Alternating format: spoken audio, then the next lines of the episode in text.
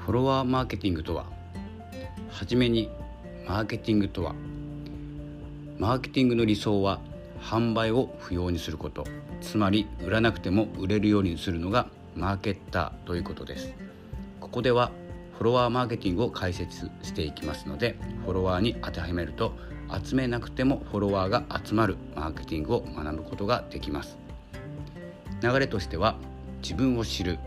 アクション開始プラットフォーム別のアクション知識武装このような流れになっています。まずは知識から入ってしまうところを知識としては自分を知るということだけそれからはもうアクションを起こしていきます、え、全体攻撃をしながら各プラットフォーム別にアクションを起こして進みながら知識をつけていく。進みながらというよりも毎日の積み上げ作業をしながら同時にアクションをしていきます。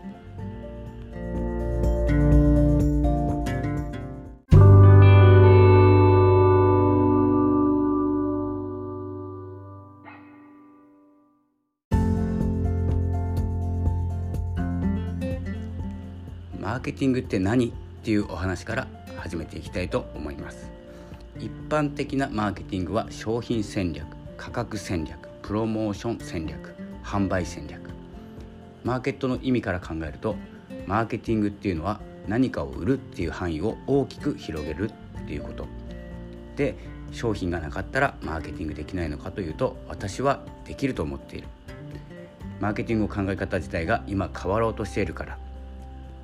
今までの戦略で追いつかないってことはわかるよね。でも周り見たらさ今までのマーケティングにいつまでもしがみついてる人が多いのよ。ということはマーケティングって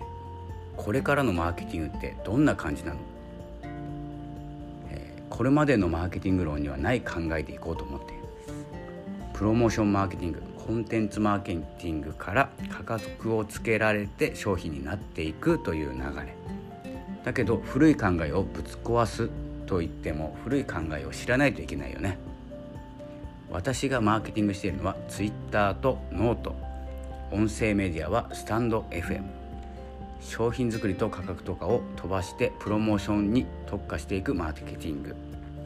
Twitter マーケティングノートマーケティングスタンド FM マーケティングで全部違うけど注意ポイントを別々に解説していくからやったらダメなことをやらないようにね。